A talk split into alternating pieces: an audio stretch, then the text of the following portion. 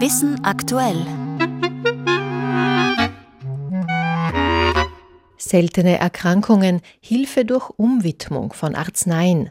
Zuvor aber, warum ohne den 29. Februar Weihnachten immer wieder im Sommer wäre. Am Mikrofon Elke Ziegler. Heute ist der 29.2., ein Datum, das in unseren Kalendern nur alle vier Jahre vorkommt und fast wie ein Mythos wirkt. Eingeführt hat diesen Extratag Julius Caesar im Jahr 46 vor Christus und das aus guten Gründen, wie Hannah Ronsheimer berichtet. Unser Kalenderjahr hat 365 Tage. Doch die Erde umrundet die Sonne nicht in exakt 365 Tagen, sondern in 365 Tagen, 5 Stunden und fast 49 Minuten. Um zu verhindern, dass Wintermonate dadurch irgendwann mitten in den Sommer fallen, führte Julius Caesar ab 46 vor Christus einen Extratag alle vier Jahre ein. Bei den Römern zählte man vorher nur 355 Tage im Jahr und einen extra Monat jedes zweite Jahr, um den Kalender dem Sonnenstand anzugleichen. Doch das Problem ist mit dem heutigen Schaltjahr alle vier Jahre auch nicht wirklich gelöst. Das würde nur dann funktionieren, wenn der Unterschied zwischen Kalender und Sonnenstand genau sechs Stunden betragen würde. Aber er beträgt ja nur fünf Stunden 48 Minuten und 46 Sekunden.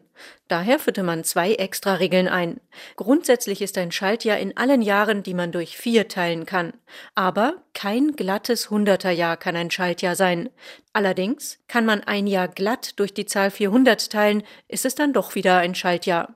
Trotz allem hinkt das Kalenderjahr dem Sonnenstand im Schnitt immer noch 27 Sekunden hinterher.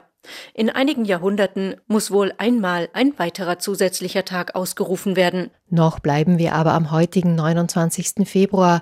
Er ist auch der Tag der seltenen Erkrankungen. Als selten gilt eine Erkrankung dann, wenn höchstens eine von 2000 Personen davon betroffen ist. Da es aber sehr viele dieser Krankheiten gibt, sind sie in Summe keineswegs selten. In Österreich sind es geschätzt eine halbe Million Menschen, die eine solche seltene Krankheit haben. Diagnosen oder Behandlungen gibt es in vielen Fällen keine. Die gute Nachricht, manchmal ergibt sich über Umwege dann doch ein Weg zur Therapie.